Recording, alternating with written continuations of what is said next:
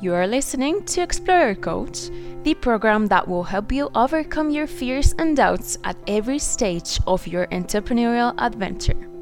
Hi there, my name is Bosco Soler and I am the founder of online co-working Sinoficina.com. You know, Sinoficina was not the project with which I won youth in 2015. No, I won with Arty, a startup you haven't heard of because we didn't even last three months. And you will think that the Explorer program did not do me any good because my project failed, but you're wrong. It taught me three lessons I want to share with you today. The first one is don't make the mistake I made. Talk to your potential customers. Don't wait until you have things started. This is the first thing you should do. We were locked up for six months in our business plans, canvas, prototypes, and when we went to talk to our potential customers, we realized how many hypotheses we had made mistakes in. So come out of your cave, get to know your customer, know the problem, and of course, make sure they're willing to pay for your solution. Second, seeking investment is not the only way.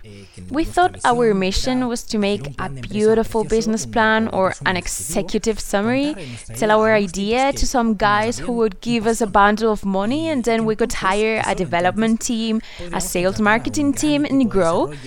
I mean, this is one way, but there's another way the bootstrapping way. This means that you start by yourself with a small team and create a minimum viable product, and that you self finance yourself with those first customers. Then you grow.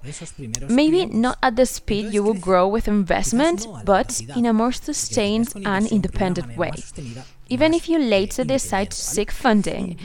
If you have validated your product before, you will be in a better position before negotiating.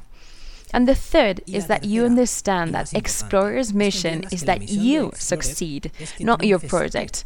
And here I am, speaking to you today from Buenos Aires with a project like Sinoficina that has been growing for more than three years without investors, without partners, and working with a team of remote collaborators that has allowed me to travel the world for more than six months.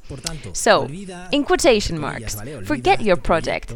What it is important is that you succeed with your current project, with the one that comes later, or with the one after that. And how do you succeed? Learning by doing because in each project you gain experience from the previous one. Connect with your colleagues, create authentic friendships, not just networking.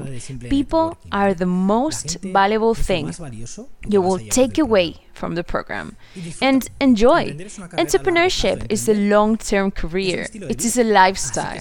So make sure you enjoy the journey. Learn, make friends, enjoy. And with that, you will have succeeded. Did you find these tips useful? Contact us with your questions or doubts. And remember that you can listen to this program in the Explorer Coach list on Spotify, where you will find more tips to make your entrepreneurial journey easier. See you next week.